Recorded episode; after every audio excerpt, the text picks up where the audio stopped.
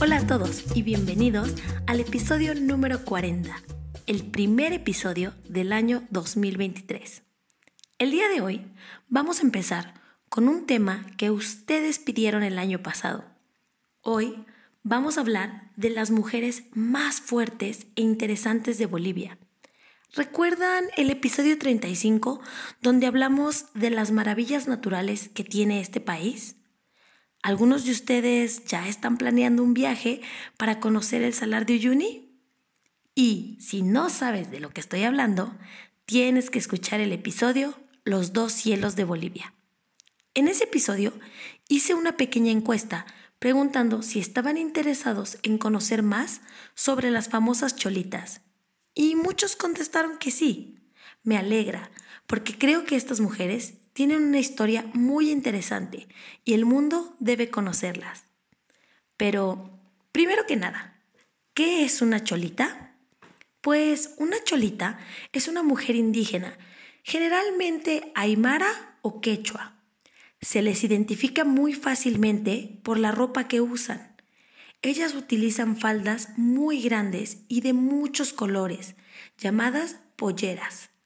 También tienen un sombrero muy bonito, generalmente de color negro o café, y es redondo en la parte superior.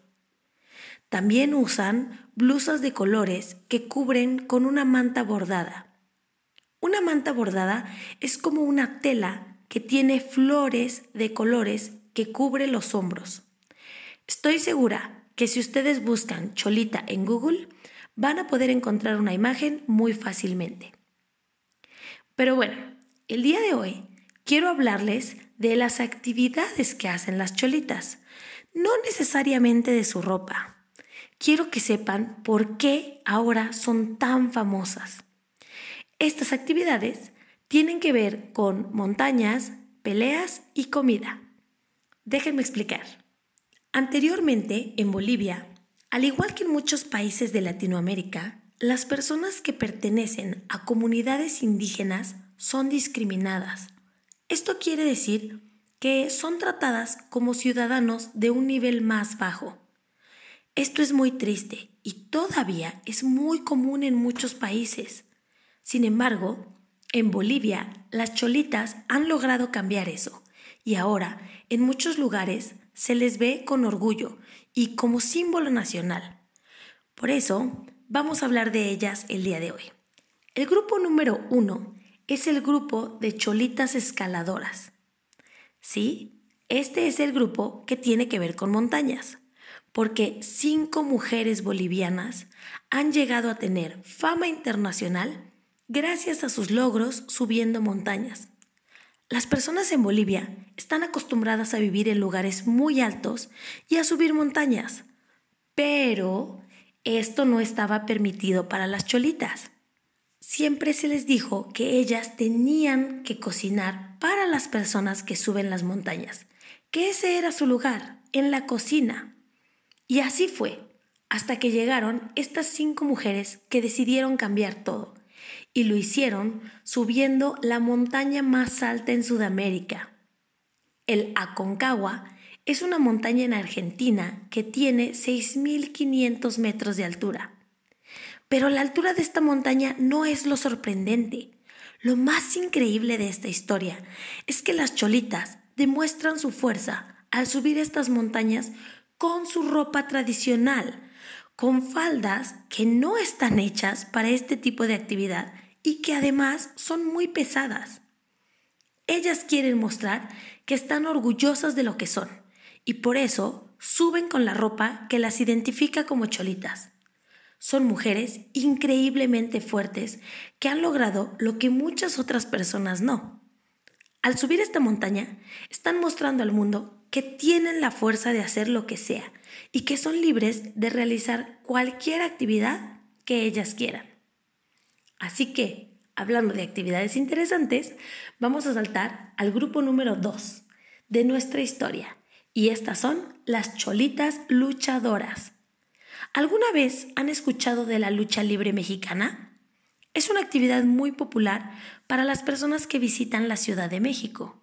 La lucha libre mexicana se trata de un grupo de personas que pelean con máscaras, hacen giros y saltos para entretener al público. En México es muy popular y existen mujeres y hombres luchadores, pero en Bolivia las cholitas han cambiado un poco este deporte. Si ustedes han visitado México y les gusta la lucha libre, pues sin duda tendrán que ir a Bolivia para ver a las cholitas luchadoras, mujeres que con sus trajes tradicionales logran dar un espectáculo de fuerza y habilidad muy divertido para el público. Con sus faldas y sus mantas sobre los hombros, las pueden ver saltando desde una esquina, girando y luchando entre ellas o con otros hombres. La vida de las cholitas ha mejorado mucho desde que son luchadoras. Antes ni siquiera se les permitía usar transporte público. Algunos taxis no querían llevar a las cholitas a diferentes lugares. Y ahora son las mejores representantes de la cultura del país gracias a que pelean por un lugar en la sociedad en la lucha libre. Ellas dicen que al luchar están peleando por sus derechos y sus libertades, que les demuestran a los hombres que ellas tienen un lugar en todas las actividades del país. Una vez más, nos demuestran que para ellas no hay límites y que muchas actividades que se pensaban que eran para hombres, ellas también las pueden hacer y además con falda.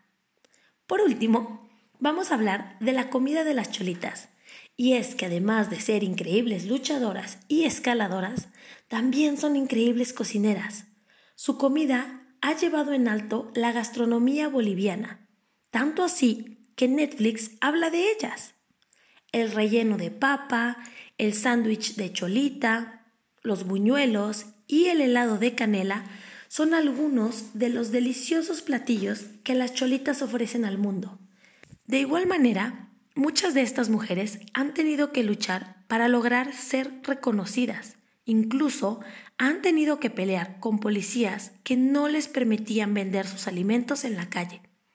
Afortunadamente, estas mujeres han logrado con mucho esfuerzo romper los estereotipos y tirar las barreras que no les permitían crecer y desarrollar sus pasiones. Estoy segura de que en el futuro veremos a más cholitas exitosas en diferentes actividades, demostrándonos que sin duda alguna son las mujeres más fuertes de Bolivia. ¿Qué les pareció esta historia?